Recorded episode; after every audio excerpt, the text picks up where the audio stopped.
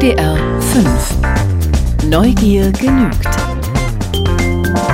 Mit Ralf Erdenberger. Guten Morgen. Morgen. Hallo. Hallo. Guten Morgen zusammen. Ja, diese fröhliche Frau ist Tiertherapeutin. Ihr Gruß wirkt aber auch bei Menschen. Sie bildet aber im Grunde ihres Herzens Tiere aus, die dann in Altersheimen zum Einsatz kommen und dort gut ankommen. Therapiehunde und Hunde bin ich gewohnt. In der Kindheit hatten wir einen Windhund. Jedenfalls macht das richtig Spaß. Man freut sich wirklich darauf, wenn die Hunde kommen. Mehr dazu ab 20 vor 12. Zuvor aber reden wir über etwas, was im Leben verloren gehen kann, die Menschenwürde. Was ist sie? Warum empfinden wir manches als entwürdigend und wie finden wir sie wieder?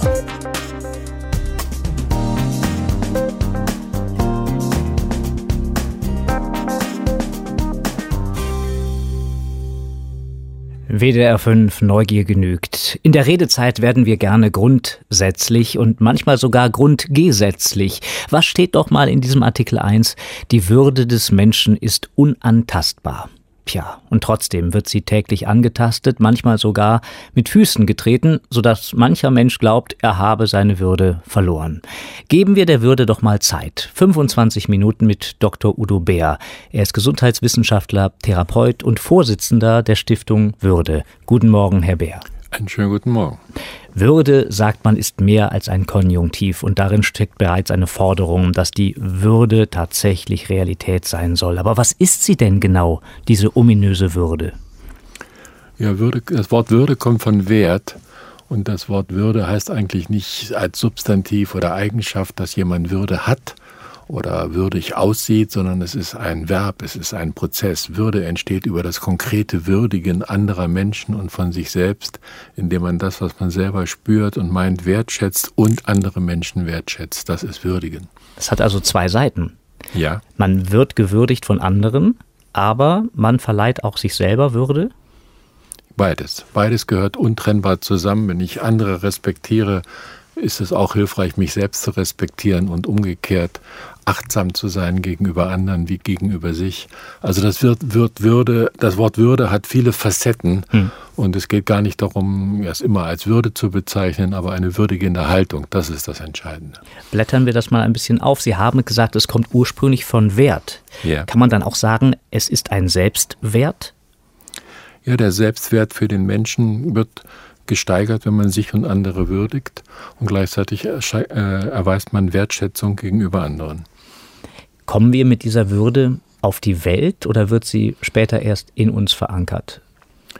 Ach ja, beides. Also ich glaube, jeder Mensch hat das Recht und die Fähigkeit zu würdigen und gewürdigt zu werden, weil er ein Mensch ist. Ein Mensch hat, und das ist die große Errungenschaft der europäischen Aufklärung und Revolution, dass es die Würde nicht ab davon abhängt, ob man Graf ist oder zur Arbeiterklasse gehört, reich ist oder arm ist, schwarz ist oder weiß ist, sondern das Menschenrecht heißt, dass jeder Mensch das Recht hat, gewürdigt zu werden. Und das ist auch der, die Forderung des Grundgesetzes letzten Endes. Dieses Menschenrecht hat jeder Mensch und deswegen hat jeder Mensch auch die Möglichkeit, von Geburt an zu würdigen und gewürdigt zu hm. werden. Mhm. Nur damit sich das entfalten kann, braucht es andere Menschen, braucht es Vorbilder, braucht es Eltern, braucht es Lehrer und Lehrerinnen, die würdigen und selber sich würdigen. Und es braucht die Erfahrung des Würdigens, das ist das Entscheidende. Das heißt aber ursprünglich kommt die Würde von außen. Nicht in uns ist sie, sondern wir erlernen sie oder wir erleben sie im Umgang mit der Welt. Ach ja, das ist ein bisschen, kann man wahrscheinlich drüber streiten, was jetzt außen und innen ist. Wenn ich eine Erfahrung habe, dass mich als Kleinkind oder Säugling jemand ernst nimmt, dass mein Schreien beispielsweise verstanden und gehört wird, dann ist das auch eine Eigenerfahrung. Also das hängt immer ganz untrennbar miteinander zusammen, das Innen und das Außen. Ich frage das deshalb, mhm. weil wir, wenn wir eine Entwürdigung erleben, das Gefühl ja innen haben. Ja. Ähm, und ich glaube, dass alle unsere Hörer irgendein Erlebnis verbinden mit Entwürdigung, also dass die Würde uns geraubt worden ist. Äh, vielleicht auch schon früh. Sie haben gerade ja das positive Beispiel gesagt, dass wir mhm. bestärkt werden, dass wir mhm. gehört werden. Mhm. Haben Sie selbst vielleicht in der Kindheit schon Entwürdigendes erlebt?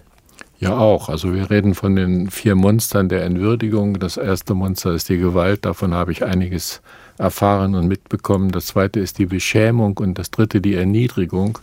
Das kenne ich aus der damaligen DDR, wo ich in die Schule gegangen bin bis zum vierten äh, Schuljahr. Und da gab es viel Ausgrenzung und auch Erniedrigung, weil ich nicht zu den jungen Pionieren gehörte und mein Vater Sozialdemokrat war und wir nicht da auf der Parteilinie waren. Das war unabhängig von Leistungen, das war einfach da. Und dann sind wir in den Westen geflohen vor dem Bau der Mauer. Und da war es halt umgekehrt. Da wusste ich auch nicht, dass man im Nordrhein-Westfalen, die nicht mehr Schrippen sagt oder nicht Schrippen sagt, sondern Brötchen. Und da gab es, wir waren arm und da gab es viele, auch viele Ausgrenzungen und Erniedrigungen. Auch anderes, aber das gab es auch, diese Entwürdigungserfahrungen. Das vierte Monster, das ist etwas, was ich immer wieder erfahren habe, auch im Erwachsenenleben. Das heißt, wenn Menschen ins Leere gehen, wenn sie ihre, ihnen nicht zugehört wird, wenn ihre Stimme nicht ernst genommen wird, wenn, wenn sie einfach ignoriert werden. Das kennen alle Menschen.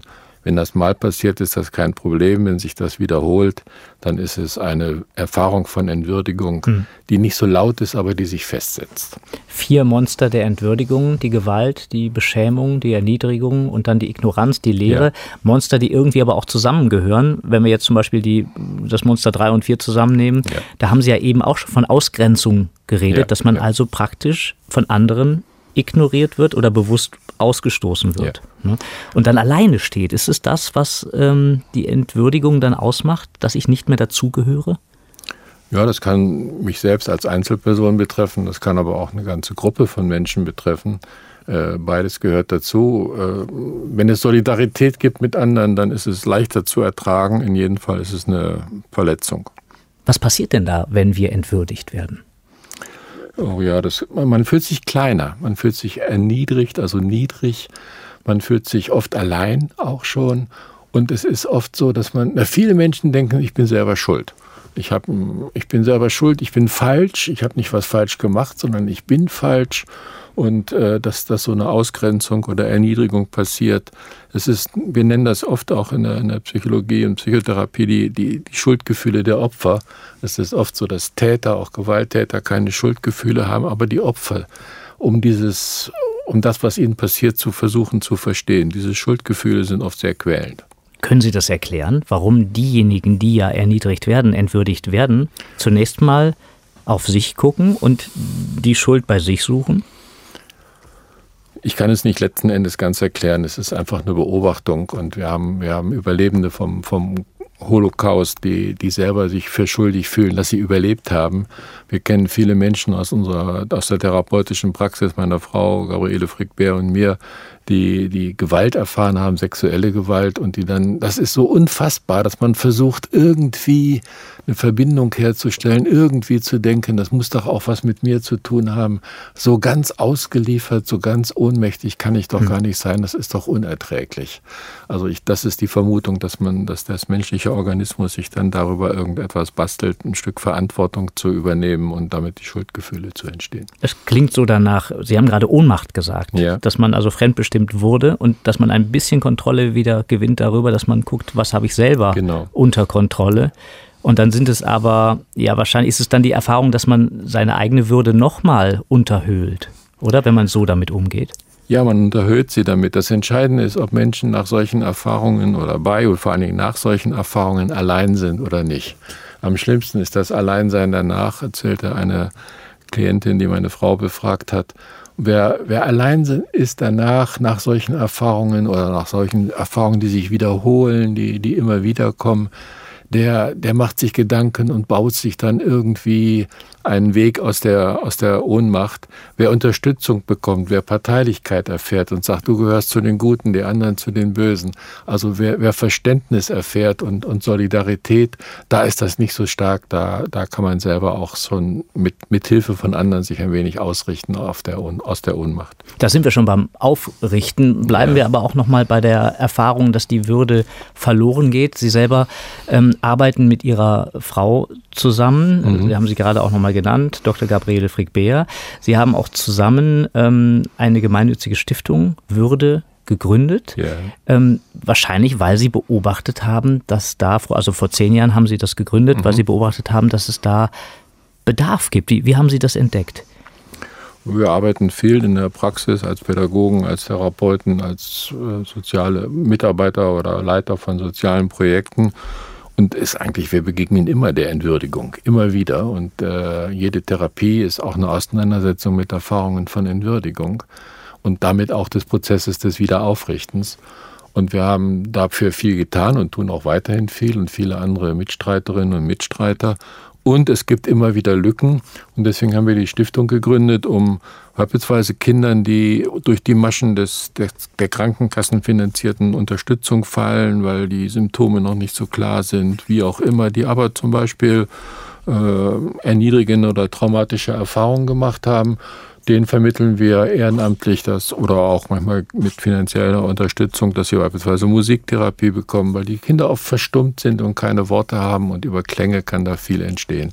Das ist nur ein Beispiel. Und wir unterstützen andere Projekte wo es um auch um Hilfen für traumatisierte Kinder und Frauen geht, äh, geflüchtete Frauen, aber auch die kreative Traumahilfe in Duisburg, die wir darüber mit aufgebaut haben, mhm. ist sehr vielfältig. Die Lücke würde ich trotzdem gerne noch mal verstehen bei den Kindern. Sie haben gerade ja. gesagt, die fallen praktisch durch die Lücke bei den Krankenkassen. Können Sie das mal konkreter sagen mit dem Beispiel? Ja, also vielen wird geholfen, aber wir haben beispielsweise ja, manchmal, um, um eine Krankenkasse indizierte und finanzierte Unterstützung zu bekommen, braucht es eine klare Diagnose. Manchmal sind diese Diagnosen nicht so klar. Oder äh, wir, was ganz klar ist, wir, wir begleiten in einem Modellprojekt auch äh, Kinder und Frauen, die geflüchtet sind, die alle schwer traumatisiert sind. Und der durchschnittliche Warteplatz für eine Psychotherapie für traumatisierte, geflüchtete Menschen beträgt zurzeit vier Jahre. So, nach vier Jahren ist jemand durchgeknallt, depressiv oder, oder, oder. Und wir haben halt dann äh, Konzepte entwickelt, so kreative Stärkungsgruppen, kreative Stärkungsprojekte, äh, wo man auch über die Sprache hinaus, übers Malen, übers Singen, über ganz viele kreative Aktivitäten äh, Erfahrungen machen kann, nicht allein zu sein, das Leid auszudrücken, aber auch die eigene Kraft zu entdecken und die Sehnsüchte und auch Trost zu erfahren, um nicht diese langen Warteprozesse zu haben. Tanz, Musik, Kunst, alles Elemente, wo Sie auch am Semnos Würdezentrum in Duisburg ja. zum Beispiel mit traumatisierten Frauen, Kindern und jungen Männern gearbeitet haben. Flüchtlinge, die eben traumatisiert zu Ihnen gekommen sind. Ja. Was haben Sie da erfahren? Und ich kann mir vorstellen, dass Sie das auch persönlich bewegt hat. Aber bewegt hat mich das und bewegt mich immer wieder. Wir machen ja die Arbeit weiterhin.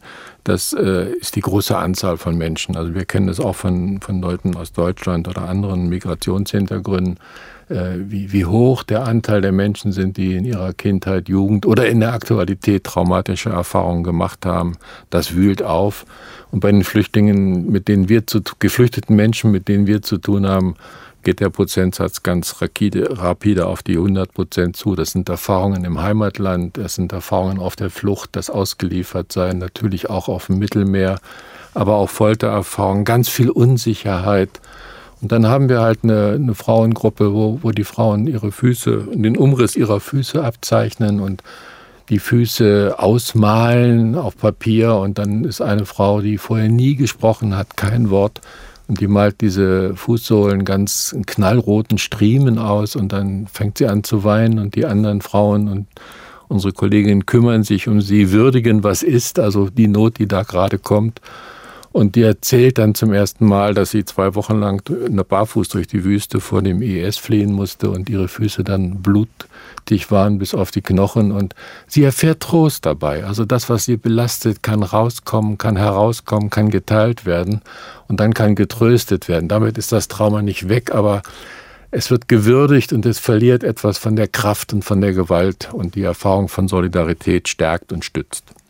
Das heißt aber auch andersrum, dass im normalen Alltag vielleicht zu wenig Zeit und Aufmerksamkeit da sind, um so etwas zu sehen, um so etwas zu hervorzuholen und dann zu besprechen und zu trösten?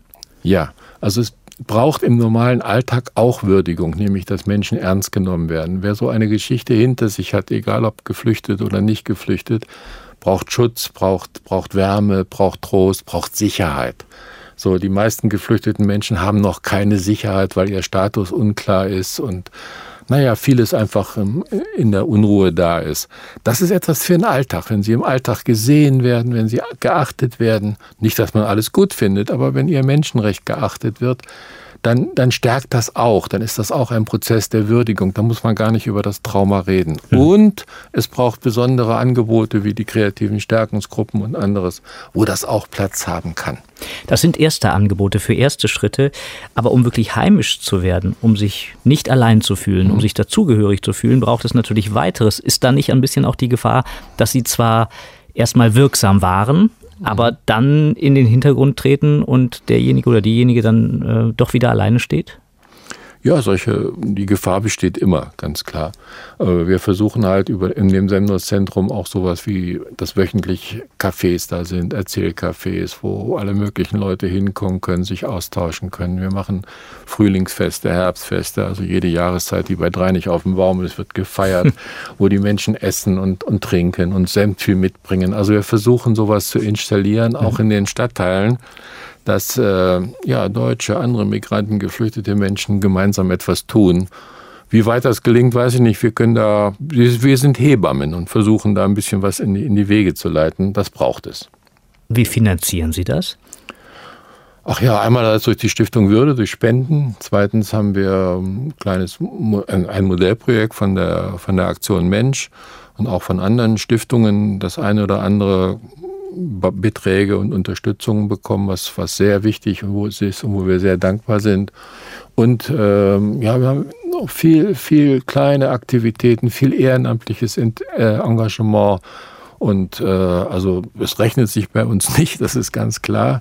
Aber müssen natürlich die Kollegen und Kolleginnen auch von etwas leben. Wir haben so eine Mischung von etwas von kleinen professionellen Kern und ganz vielen Menschen, die da einfach ihr Herzblut teilen und zeigen und sich engagieren. Ich könnte mir auch vorstellen, dass diejenigen, die sich gesehen fühlen von Ihnen, dass die dann wiederum mit ihrem Herzblut mitarbeiten. Genau. Muss man natürlich aufpassen, dass man sich nicht selbst ausbeutet, denn das entwürdigt dann auch. Ich würde gerne mit Ihnen, Herr Dr. Beer, in dieser WDR 5 Redezeit über die Würde ein paar Situationen durchgehen, wo sich jemand entwürdigt fühlt und mhm. vielleicht können Sie einen Weg zeigen, wie man sich wieder aufrichtet. Denn so nennen sie das. Ähm, es gibt ja nicht nur die Flüchtlingssituationen, das sind ja in dieser Gesellschaft zum Glück immer noch die Situationen, die äh, prozentual weniger stattfinden. Aber nehmen wir mal eine Trennung. Mhm. Eine Trennung, die mit äh, viel Herzschmerz vonstatten geht, mit viel auch psychischer Brutalität, weil man sich ohnmächtig mhm. fühlt. Man wird also verlassen mhm. und äh, steht dann da. Und die Würde ist natürlich angegriffen, weil man natürlich auch fragt, warum bin ich jetzt verlassen? Ähm, warum bin ich zurückgelassen und muss jetzt alleine klarkommen? Mhm. Gibt es da Hilfen, die Sie allgemein sagen können? Ich versuche. Also die wichtigste Hilfe ist erstmal zu würdigen, was ist. Also zu konstatieren, festzustellen, ja, es tut weh. Ja, es, ich bin auch traurig, dass es so lange gedauert hat, bis wir das so klar bekommen haben. Ja, es, wir sind gescheitert, ich bin gescheitert, wir sind gescheitert. Also diese Vielfalt von Gefühlen auch zuzulassen. Dazu gehört auch, dass man ach, immer noch ein bisschen nachtrauern darf. Wir kennen das ganz oft, dass, dass es Zorn gibt über den Ex-Partner oder Ex-Partnerin und Trauer gibt, aber immer auch noch ein Rest von Liebe oder Zuneigung oder hätte es doch anders laufen können. Diese an sich widersprüchlichen Gefühle können nebeneinander stehen und es ist wirklich Blödsinn, wenn jemand einem rät, jetzt musst du aber ganz loslassen und so weiter und jetzt bist du schon so lange getrennt, jetzt denk nicht mehr daran. Es braucht Zeit und das ist für jeden unterschiedlich. Und das zweite Wichtige ist, mit anderen reden. Nicht alleine alles abmachen, dann kommt das nur nachts um drei wieder hoch, sondern mit anderen reden, ausknatschen, trösten, unterstützen. Das ist ganz, ganz wichtig. Es geht, Entwürdigung zu, zu überwinden und wieder sich aufzurichten, geht nicht allein ich versuche mich gerade äh, da hineinzuversetzen, wenn man verlassen wird, ist ja manchmal auch das Gefühl dann da, ich jetzt bin ich alleine und der eine Mensch, der mir so wichtig ist, mhm. der ist genau nicht mehr da. Und wir ja. haben so viel Zeit miteinander verbracht und wir haben keine Zukunft mehr. Und dann sagen sie, aber wichtig ist, das einerseits zuzulassen, aber andererseits dann eine, eine neue Gemeinschaft zu finden ja, die, geht, die ist nicht sofort da. Es geht über einzelne Personen, es geht über Freunde, über Freundinnen. Ganz wichtig ist, sich mit Leuten zu treffen, die, wo man gemeinsame Interessen hat. Ob das Autorennen ist äh, oder Fußball oder, oder Stricken oder sonst was, ist völlig egal. Nicht, nicht alleine zurückziehen und verkümmern, sondern die, die Ohnmacht, die man dann oft fühlt, die muss laut werden und die muss geteilt werden. Zweites Beispiel. Mhm die Ohnmacht einer schlimmen Diagnose, Ja. dass man krank ist Ja. und dass das auch eine lebensbedrohliche Krankheit ist, die in einem wohnt. Mhm. Wie würden Sie mit einer solchen Nachricht umgehen? Ja, auch hier ist es die Beobachtung, dass sich viele Menschen dann erstmal zurückziehen und äh, ja, den Schmerz spüren und auch eine Zeit brauchen, um das überhaupt zu verdauen, das wirklich an sich heranzulassen. Diese Zeit muss ihnen gegeben werden. Es ist kontraproduktiv, vielleicht zu sagen, du musst kämpfen, du musst dies und jedes zu machen. Nein, ja, nein, ja, man muss, man muss etwas unternehmen und man braucht Zeit, diesen Schmerz und diese Überraschung und die Erschütterung auch ein Stück zu verdauen, überhaupt erstmal lebendig spüren zu können. So, und dann ist es, hören wir sehr oft, dass, dass, dass Menschen sagen, ich muss jetzt kämpfen. Oder von anderen hört, du musst dagegen kämpfen. Dieses, diesem Kämpfen sind wir sehr, habe ich eine sehr zwiespältige Haltung gegenüber. Auf der einen Seite ist es gut, nicht einfach die, die, die Krankheit zu akzeptieren und sondern Behandlungen zu suchen, sich zu informieren, Selbsthilfegruppen im Internet und so weiter anzugehen, also eine aktive Haltung einzunehmen. Aber was heißt kämpfen? Heißt das, dass ich die, den Wahn habe, eine solche schwere Krankheit durch meinen Willen besiegen zu können? Also wir hören oft auch von Menschen, die diese Erkrankungen haben, dass sie sagen, ja, ich will was dagegen tun und ich will jetzt nicht vielleicht meine letzten Lebensjahre oder Monate mit Kämpfen verbringen. Ich möchte die lieber mit meiner Familie, mit meinen Enkeln, mit meiner Frau verbringen, mit meinen Freunden und gut leben, so gut ich es kann. Also es braucht auch so ein Stück Demut dazu. Man sollte kämpfen gegen das oder sich bemühen und das zu verändern, was man verändern kann. Aber wenn es Momente gibt wie Altern oder Krankheit, die man nicht verändern kann, dann ist es auch gut, das zu würdigen und dazu gehört ein Stück Demut. Ja, das ist natürlich leicht gesagt, auch das Akzeptieren und dann den Weg in Würde zu Ende zu gehen. Ja. Aber wie macht man das? Mit anderen zusammen. Und akzeptieren, dass es ein, ein, ein Zickzack ist, ein Auf und Ab. Ja, das ist, äh, das ist ganz, ganz normal, dass man himmelhoch jauchzend zu Tode betrübt ist. Und, und man darf nicht versuchen, ich muss jetzt gelassen, ich muss jetzt normal sein. Das meinen wir gar nicht. Sondern auch da gilt es, zu würdigen, was ist die Vielfalt der Gefühle, die Ausschlag der Erregung, die, die Ruhe und die Hocherregung und das zu teilen, das ist das Entscheidende. Es gibt viele Menschen, Freunde, Bekannte, Verwandte, die, die mit jemandem mögen, der, der eine lebensgefährlich bedrohende Erkrankung hat, wie, wie Sie in Ihrem Beispiel gesagt haben, und sich dann nicht mehr trauen. Kann ich den darauf ansprechen oder nicht? Muss ich jetzt auf heile Welt machen und den ermuntern oder die? Oder kann ich darüber reden?